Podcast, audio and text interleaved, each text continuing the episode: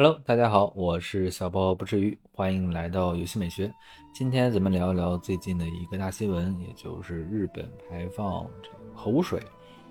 那么在两年前的七月份呢，咱们中国风的游戏《原神》也上线了以日本文化为参照的国家到期。那么里面呢就出现了核污染水相关的影射剧情。那么与今天日本做出的这个事情的现实情况相比，游戏中当年的核污水是如何处理的呢？包括现实中的日本为什么做出现在的这个选择？当然，咱们也是先叠个甲呀，这游戏还是游戏，它是源于现实的虚拟创作。以下相关的这个剧情联想也是我个人的狭隘的见解啊。呃，那么聊这个《原神》里的核污染之前，咱们先简单的回顾一下日本的这个福岛核电站啊核污水排放的这个事件以及它大概的一个来龙去脉。那么在二零一一年呢，也就是在十啊十二年前啊的三月十一号。呃，日本呢发生了一个地震，这个大地震呢，当时并没有让福岛的核电站的反应堆直接受损，啊，当时的工作人员也及时插入了这个控制棒进来停止这个反应堆的运行，但是因为这个反应堆它从满功率到停止，它需要一个比较长的时间，紧接着这个地震而来的海啸是时间比较快的，所以说当时海啸摧毁了这个核电站的电力系统，那么没有电呢，就意味着。没有这个冷却水能够接着在冷却这个核电站的核心，也就是堆芯，堆芯的热量呢就没有办法排出，所以呢，这个日本福岛这个第一核电站它的机组的堆芯就接连着熔毁爆炸。呃，堆芯是什么呢？堆芯就是核电站的一个心脏，它就是核燃料发生这个一些一系列的化学反应、一系列的裂变过程以及释放能量的那个核心的一个部件啊。那么，日本福岛核电站这个爆发的事件呢，也是迄今为止啊全球最严重的一个七级的核事故，跟它同一个级别的啊有且仅有切尔诺贝利核电站事故。这个事故好像听起来是天灾嘛，就是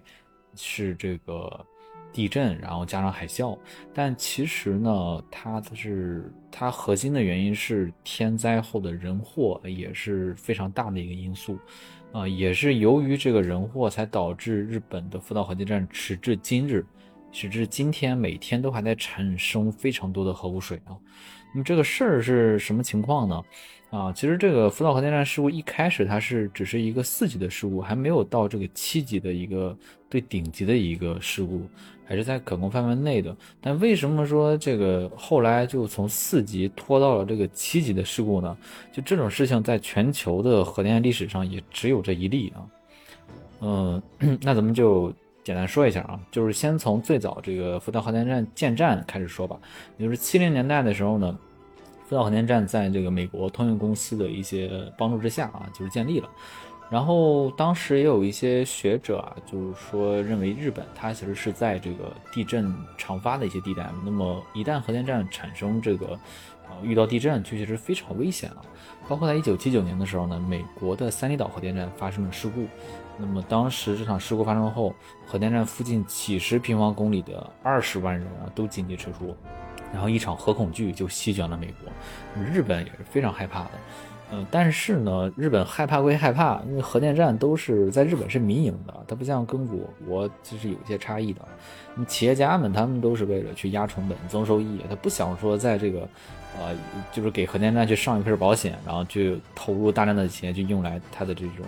呃，安全啊。所以当时虽然美国发生这么大的一个就是启示吧。但它只是在形式上加了一层水泥外壳，其实没没有什么多大的作用啊。那么在零八年、零九年的时候呢，福岛核电站也收到了日本地震协会啊的一些警告啊，就是说它的防波堤太矮了，一旦遇到那种大规模的海啸，就是那种比较高等级的地震。引起的海啸，它是没有办法起到防护作用的。但是这个东电公司呢，它不为所动。这个东电啊，就就不靠防波堤，挺搞笑的啊。就是说，我是靠这个停电降温保护装置啊，我这是非常安全的。就是哪怕这海啸来了，我这也非常安全。我们有这个呃，就这个外部的应急电力，我还有这个备用的发电机啊，柴油发电机。啊，这发电机断了电，我还有备用的蓄电池电源啊，可以保持整个发电厂的运作。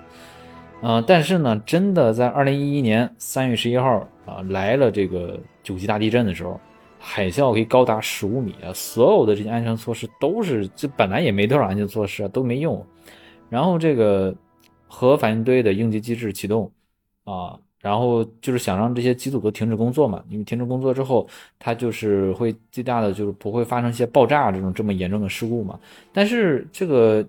咱们说这个停止不是一下子就能直接刹车的，它也是有一个过程的。就是反应堆它是依然在发热，还是需要这个设备去循环的供水，也就是需要电力。但是呢，因为海啸来了没电了嘛，那找这个柴油发电机，结果柴油发电机的机房都被海水淹没了啊，无电可用。然后当时呢。就是有人说，就是我们想办法呢，就是去这个运这个柴油发电机，比如用直升机运过去。但是呢，直升机运过去，你这个线路怎么布啊？这这这个发电机怎么安装呀？然后安装之后怎么去补给给这个核电站这个能源呀？都没有这个相关的预案，所以当时就乱成一一团糟啊。然后最终就指望着那个蓄电池蓄电，然后蓄电池蓄电的电力很快就用完了。然后等到第二天的时候呢？就是东电公司的人已经知道这个危机是属于不可逆转了，但是在日本政府去问这个情况的时候，他们还是隐瞒了真实情况，就跟政府说啊没问题，那这个就就属于还是害怕这个事情闹大了嘛。那其实这个事情当时已经闹大了，如果说当时东电公司果断一点，就我就直接去灌入这个海水给这个反应堆啊，就是降温，比如说可能我通过别的方式去外部灌入海水。啊，就是不通过这个直接给它接接电力怎么样？那么还是有可能解决这个温度问题的。呃，但是呢，因为海水里有很多杂质嘛，一旦就是通过灌入海水的方式，那么杂质就会污染这些反应堆，那么也很难去清洗。那么这个价值十几亿美金的核电站可能就报销了，包括后期也不会说每年让它种很多很多电费了。所以当时东电就很犹豫，或者他们就直接否决了这么一个建议啊，灌海水的这个想法。嗯，所以说，在后面呢，就是因为这种迟疑吧，包括说也是缺少这个电力，就哪怕后面这个电力能能够了啊，但是因为这个蓄水罐也发生了破坏，它的水量啊也也不够啊，所以最终在第二天下午三点半，在电视台的转播里啊，福岛核电站发生了爆炸。火焰熊熊燃烧啊！那么按照当时这个切尔诺贝利的这个经验，想要制止这种级别的核事故，必须要有人冒着生命危险进入到核电站，给核电站进行物理降温。就是你必须要进入到内部，不是说我在外边去喷它那个，呃，这个这个表皮，那个表皮是不太管用的啊，因为它没有办法带来最好的降温效果。嗯，但是呢，也是为时已晚，并且当时的日本自卫队显然不像当年的苏联一样有那么高的觉悟啊。所以说这个这个水呢，海水它只是浇到外墙上，进不到里面，所以就没有什么太多效果。最后呢，这个海水喷入到了反应堆里，嗯，然后又溢满了之后，这个海水又溢出来，然后带着这些辐射粒子啊，就直接到了这个太平洋，对太平洋产生了非常大的一个影响了。那么在接下来的一段时间里啊，也是由于这个前一步错步步错吧，就是。一号机组爆炸之后，二号、三号、四号都接连发生不同规模的爆炸，啊，然后这个东电公司的高层又出来这个下跪了，嗯，那这个时候就，嗯，就这个时候啊，就是在福岛的居民还没有完全都撤离，因为当时这个没有官方去来定性他这次核事故的级别，那么直到这个时候都已经全都爆炸了，就是。这个日本的原子能机构才开始说这是非常恶劣的七级核事故，然后福岛才开始这个全部的去撤离啊，所以这个就听起来就太离谱了，超级离谱。嗯，然后此后呢，就福岛核电站就开始非常漫长的一个灾后处置，然后日本呢就天天往里边去灌这个核废水啊，就是，然后日本呢就天天往里边去灌水啊，最终。慢慢的让大家去降温，啊，也是因为这个就这么多吧，这么多的这些爆炸的遗留，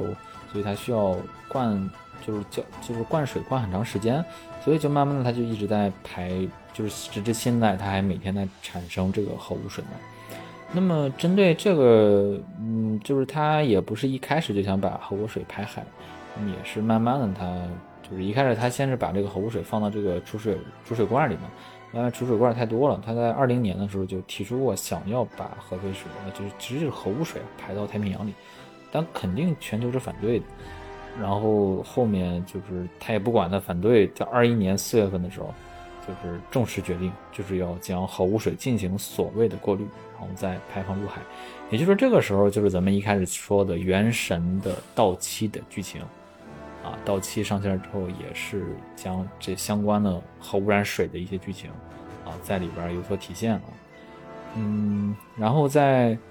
他他二二年，就是二一年正式决定排这个入海之后呢，在二二年就开始进行相关的排海设施工程。他不是说就直接在福岛边上直接去排。他要先先把这个就运到一定的距离之后啊，再再排啊，甚至说，我个人觉得，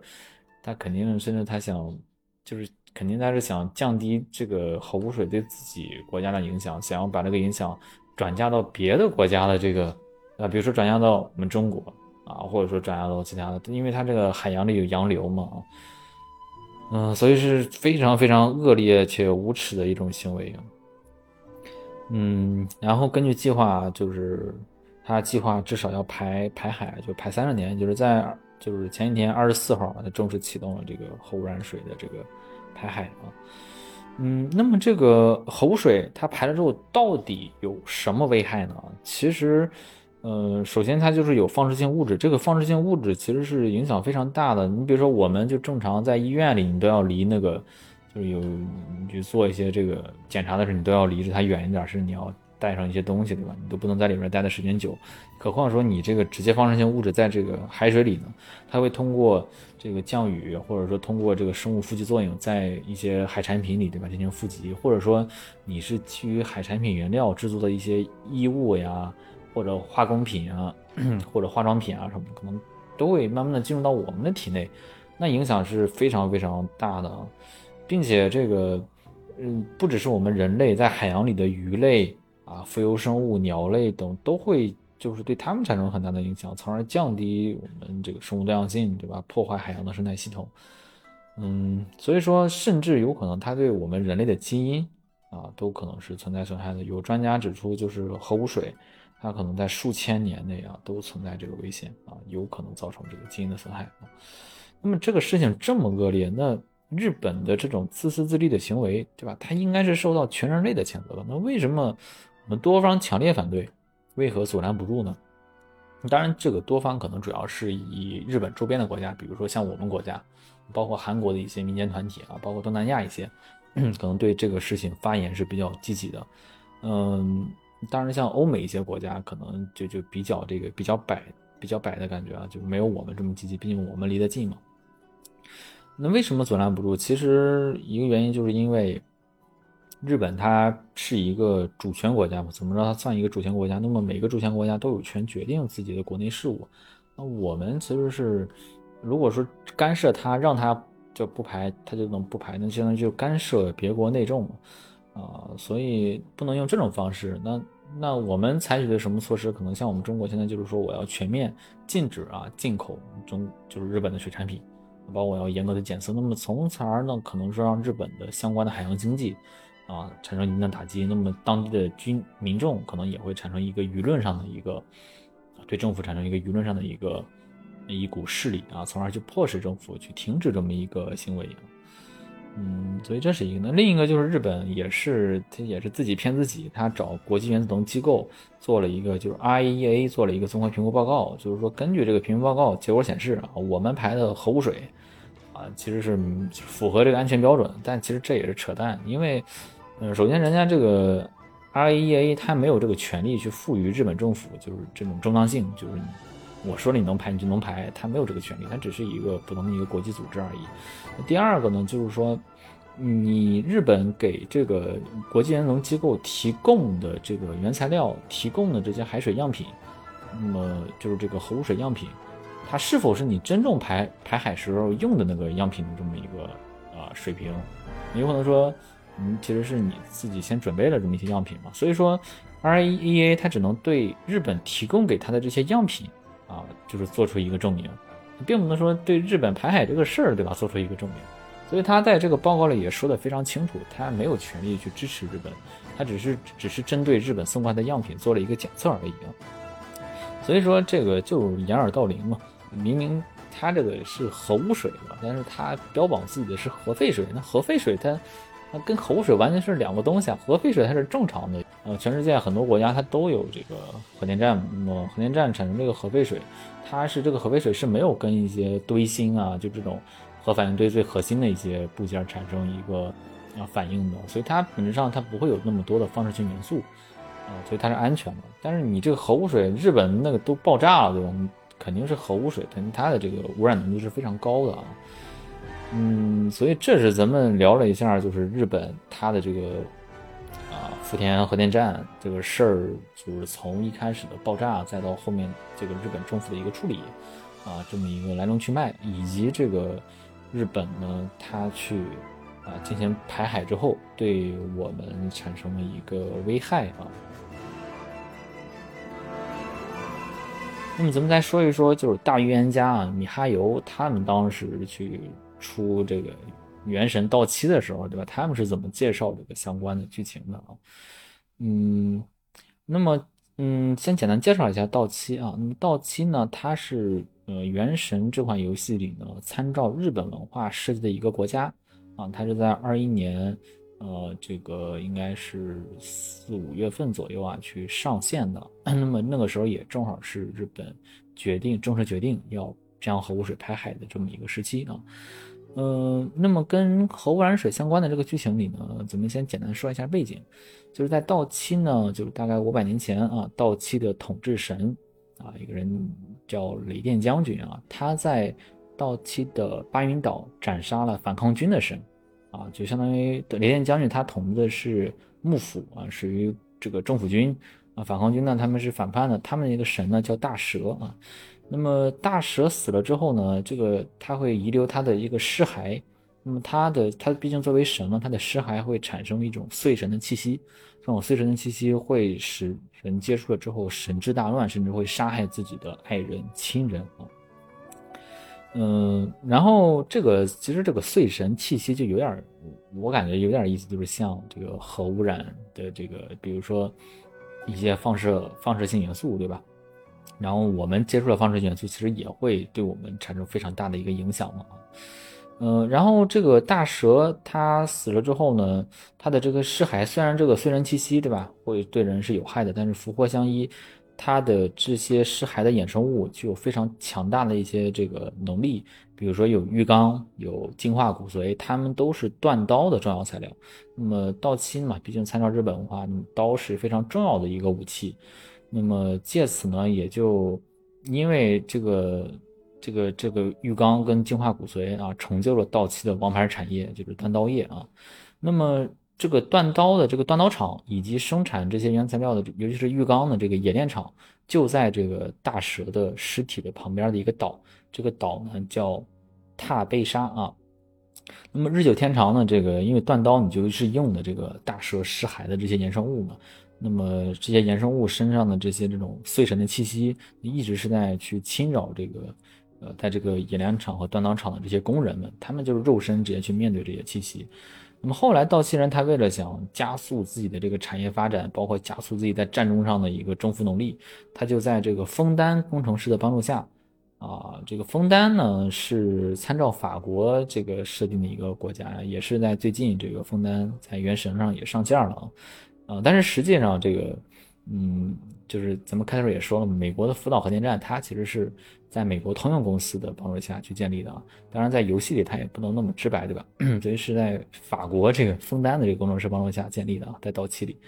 那么在他的帮助之下呢，他们就从这个当年大蛇的那个尸骸啊，将他们的尸体，将他的尸体的一些核心啊，去搬到了这个台北山啊，然后呢，利用这个碎神啊，做成了一个。玉影炉心啊，其实玉影炉心就是一个核电站啊。那么它就相当于说，呃，这个这个大蛇的这个尸体里边有这种碎神的力量嘛。这个碎神其实近似就可以看成是这种核能的原材料啊，就是将这个核能原材料放到这个玉影炉心里啊，就可以源源不断的产生能源，产生能源呢就可以给这个炼刀厂啊，包括冶炼厂提供这个能源，从而去降低这个人力，提升这个效率之类的啊。所以是这么一个故事啊。那么，这个那正常呢？这个运用炉心对吧？它就正常运作嘛。那么它是如何发生事故呢？它这个就没有，呃，就是讲的太过。它就是说是这个核电站它日常运行会出现一些问题，比如说因为碎神的气息太多，可能会淤积啊，那么可能产生一些日常运作上一些故障问题。那么出问题了之后呢，这些碎神气息就不停的外泄，就不能说正常的一个运作了。那么道亲呢有一棵神樱树啊，这个神樱树呢其实具有一定的神力嘛，它能去感应这个碎神气息。那么这个神樱树呢就有点像我们今天的气象雷达啊，所以它就感应到了这个外泄的碎神气息。呃，包括还有一个证据可以证明这个，呃，这个它这个核电站附近的外泄是非常严重的，因为只有在这个岛的东侧才可以钓到一种特殊的紫色的全身冒电的鱼啊，这个鱼叫在游戏里叫雷鸣仙。啊，所以通过这些细节吧，就可以判定其实是有一定的这个影射的啊。那么在这个它这个运炉心对吧发生这个外泄之后，这个事故是如何应对的呢？嗯，首先呢，确实它开启了这个保护罩啊，它首先是防止无关的人员对吧？你不要进入到这个运炉心里啊，不要再误进这个核电站了。那第二呢，这个明神大社他通过神因术，对吧？感受到了，那么相关的领导啊，再让这个职工啊过来调查，主要就是那个八重神子嘛，然后想加紧解决这个问题嘛。但是呢，这个明神大社他其实他的职能跟玉影卢心这种管军事的，对吧？一个是有点像管文化的，一个像管文化祭祀，仪式馆军事，他俩不是交叉的啊。所以说，这个这个核电站的负责人就认为他们没有相关的权利让他们去这个立马去处理，并且呢，其实他们也有自己的小九九嘛，因为他们，呃，因为这个到期还在打仗，也要去打那个反抗军，所以战事也比较吃紧。他们就想着说能够抓紧的去生产这个，对吧？让这个炼刀厂跟这个冶冶炼厂抓紧复工生产，这样才能造出好的武器，对吧？你造出好的武器，他们才有功劳嘛，才能升官进爵。所以呢，就是他们也不太想这么快去解决这个外泄漏的问题，他们只是想快速的去让它去复产，啊，生产这个武器啊。所以说他们，嗯，包括这个核电站这边有一个枫丹的留下来的工程师，啊，但是他们也不想让这个工程师进来去查这个问题，或者去解决这个问题。呃，他们就是拿这个文件流程就是推诿，就是说你做这个事儿，我要先报送上级，一级一级上报，你才能解决这个问题，就互相的就推诿，其实就不想干这个事儿啊。嗯，因为他可能你要干这个事儿，你就要全面停工嘛，可能就是对这个生产上有很大的影响了。所以你通过这个事儿，就就我们在想前面讲的东电公司，其实也是一开始对吧？他不想去处理这个事儿，他想把这个事儿藏起来，瞒起来。啊，想的是自己的利益，对吧？自己的这个核电站，对吧？这么贵，这个他不去想说，如果你不去处理这个问题，你不会这个问题越拖越大，越拖越大，有一天可能就爆炸了。你爆炸了，它就不是这个这个你一个这一个区域的问题了，可能是整个国家，甚至整个这片大陆啊，都会产生一个非常大的一个影响了。所以这这就就就还挺讽刺的啊，挺挺真实的这个剧情。然后这个名山大社呢，这个不是派一个小职工过来。去问这个负责人嘛，这小职工没啥权利，但是他还是偷偷的组织了村民的疏散，所以我觉得这点还是呃比较美化的啊，就是挺挺美化的。然后当然这是游戏嘛，那么还有一个其他的剧情，就是这个原神里有一个愚人众啊，愚人众就是可以看作他们就是想搞事情，他们就想夺得整个大陆的权利啊，然后他们就想抢夺这个就是储有这个碎神核心的一个装置啊啊，就是相当于他们想夺取这个核电站的一些核心力量。啊，核心能源啊，核心材料啊，啊，因此他们破坏了保护罩啊，然后咱们主角啊，这个时候就啊，对吧，发现了他们的阴谋啊，然后解决掉了他们，然后并且呢，积极联系这个枫丹的在这儿驻场的这么一个设计师啊，一工程师，互相配合啊，拯救了这个运用鲁心，拯救了这个核电站泄露的危机，没有让他就是旷日持久，拖成一个更大的一个爆炸的这么一个事件，所以在游戏里还是比较。对吧？没有那么的惨痛啊，还是说靠咱们去解决了这个这么大的一个危机。但是你仔细想想，这事儿也挺扯的，就是在到期这么大的一个事件，竟然是靠着一个外商工程师，再加上一个外乡的旅行者啊，就把这么大的事给解决了啊。那你解决了呢，雷电将军他也不感谢你，对吧？那这个还要追杀你、通缉你啊，这个这个这个这个也挺搞笑的啊。嗯，所以说就这段这个剧情吧，我觉得还是挺挺真实的，就是还是把当时或者说是米哈游的一种一种嗯，将当时福田核电站的一些历史上真实发生的一些事件以及这些人的心思融到了这个剧情里啊，就是我当时玩的时候可能还没有那么多的感觉，但是最近日本就排这个核污水这个事儿，让我对这段剧情又突然又特别的共鸣啊。呃，所以说这个无论是在游戏里啊，还是在游戏外啊，现实中就这种行为，这种只顾自己利益而去往事，咱们说都是生命共同体，其他人的一个利益的话，其他人的甚至不能叫利益，就是一个生命、生命安全的时候，对吧？这是非常非常可恨的，也是非常非常不负责任的一种行为啊。所以说，就是玩《原神》这款游戏，也让我就现在也深刻的去体验到当时它的一个用良心用苦啊。但当时可能玩游戏没有想那么深啊，所以现在再去回顾的话，会让人觉得《原神》这款游戏做的还是挺深刻的，特别深刻啊。那么聊完这个游戏里，那么游戏里我们知道说，当时为什么就是说这个云影卢鑫的负责人他不想处理这个核电站泄漏的事儿。那么我们再回到现实里，那么日本它为什么，呃，就是说它想最终针对这个核污水就直接排放了呢？它为什么一定要做出这么一个决定？它没有别的决定吗？对吧？它没有别的方案吗？嗯，那么其实是有别的方案的。就这个方案呢，比如说它可以有这个，嗯，比如它是。可以有气化啊，或者说你去埋放到这个土壤的深处啊，等等的一些方式吧。但是，呃，你排海这种方式是成本最低的一种方式啊，这是它对他来对他们来讲是一个原因。嗯，就相比于这个什么注入地层、中气排放、电解排放啊，这这个花钱少。嗯，第二呢，就是说它这个放这个储水罐啊，放这个核污水的这个罐子啊，一是。他认为没有地儿放了。如果我们去对照这个二零一一年的跟这个上一年的这个福岛核电站的一个卫星图片，可以发现，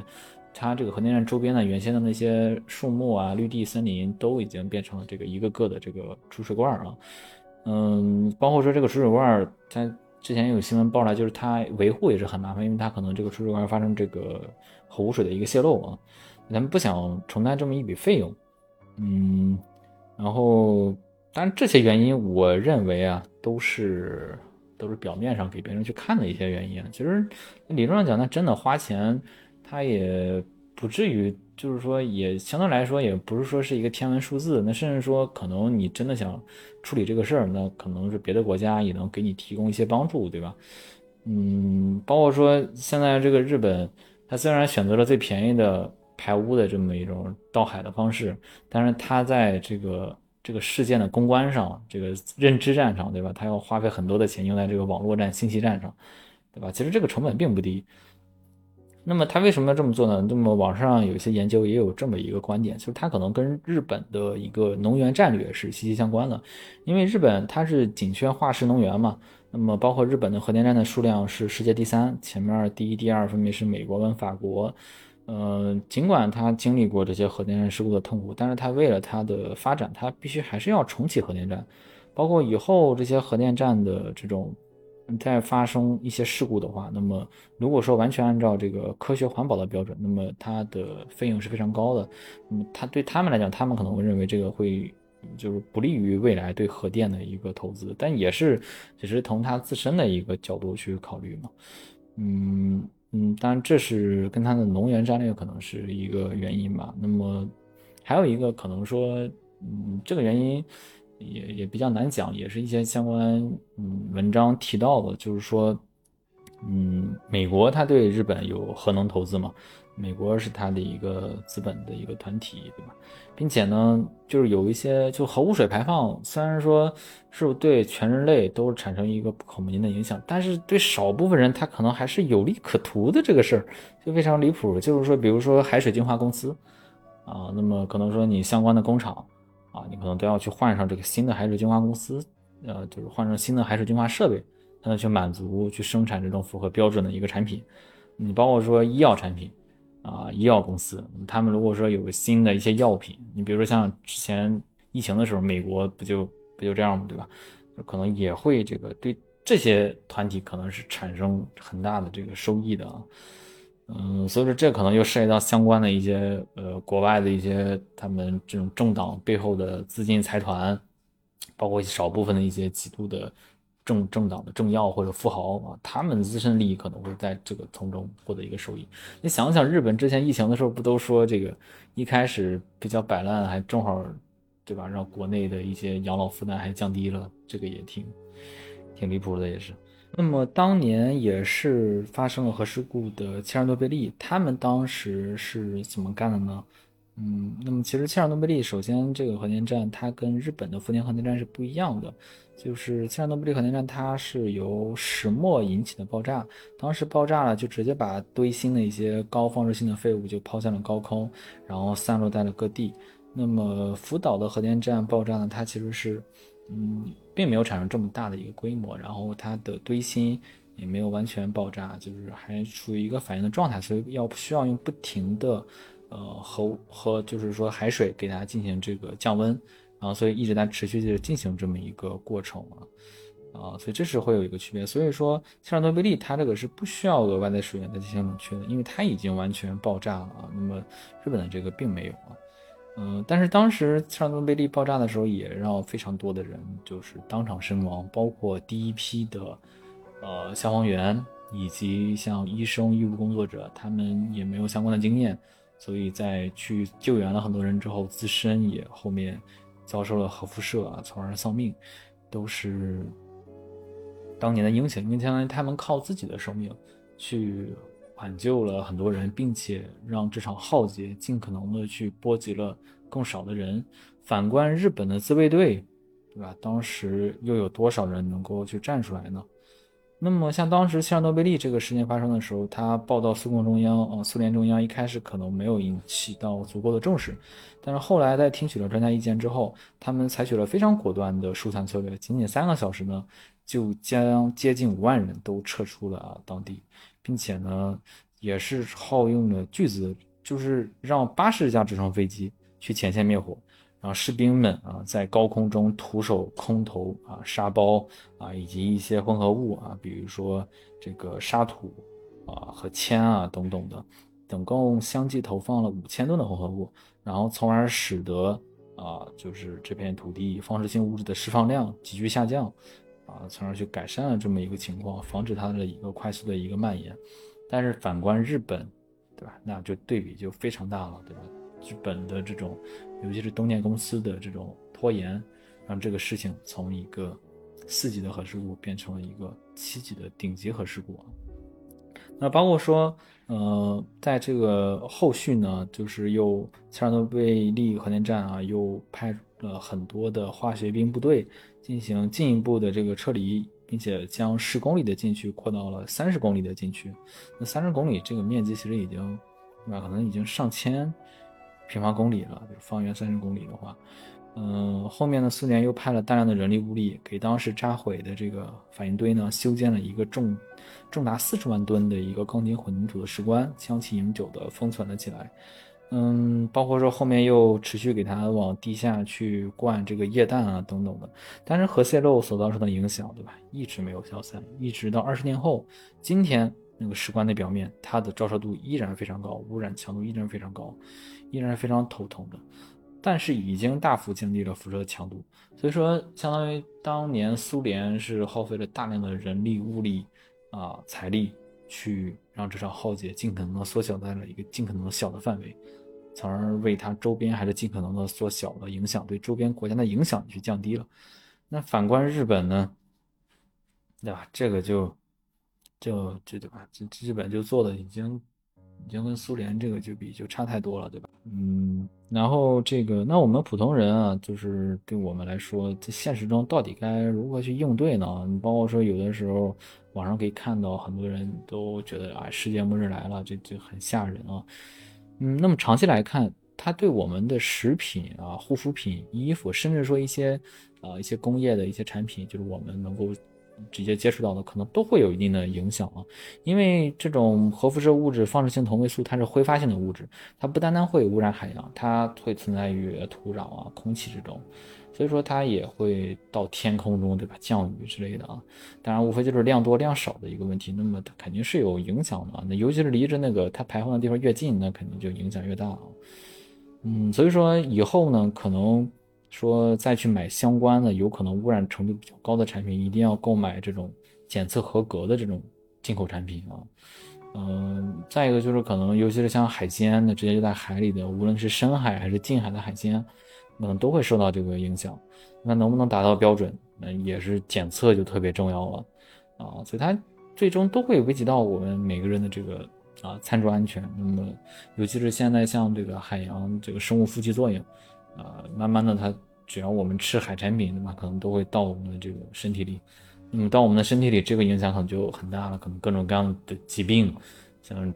说这个鱼可能都变成这个哥斯拉，然后。包括我们自身，甚至有可能对我们的基因啊产生损害，对一些孩子的生长啊可能会产生畸形啊，其实都是非常可怕的一个事情。那么，嗯，我们可能之后可能就要注意跟这些相关的一个信息。那包括说，我们也要不能过于恐慌，也是相信政府，因为像这个日本排海之后，中国海关就宣布禁。咱们今天聊了关于。啊，日本的福田核电站，它的一个爆炸的前后啊起因，以及它的事情的发展的脉络，以及包括后续日本政府为什么去选择这种排海的方式去处理核污水，他们的考虑原因啊等等的，呃，包括一些常见的为什么我们难以去处理它的这个决定啊，一些相关的就是问题吧。那么再一个就是，也是米哈游也是非常的大预言家，就是将这个事情，在很早二一年的时候就做了一个相关的剧情，也是做了一个非常强的一个讽刺啊啊！当然这个也是我我个人的一个观点，我认为还是当时米哈游在去做这个剧情的时候是有考虑到这些点的。那么像游戏里其实最终是一个，最终还是解决了这个问题，对吧？靠旅行者。那么也是希望日本的核污水排放这个事情在后续也会持续关注，希望能这个事情早日得到一个比较和善的解决。那么最终一味的去，嗯，如果难以解决，可能会产生非常大的对我们甚至千年都会产生比较大的一个影响。也是希望在后续有在国家的力量或者相关组织的共同努力之下。能够迫使日本去改变这个排海的行为，然后去用一个更加科学、安全、环保的方式啊等途径去处理这些核污水啊。好，今天聊的话题呢，其实还是比较沉重的。好，真心可以希望世界会变得更好，然后核污水的问题能够得到妥善的解决。啊，我是小包不吃鱼，今天咱们就聊到这儿，拜拜。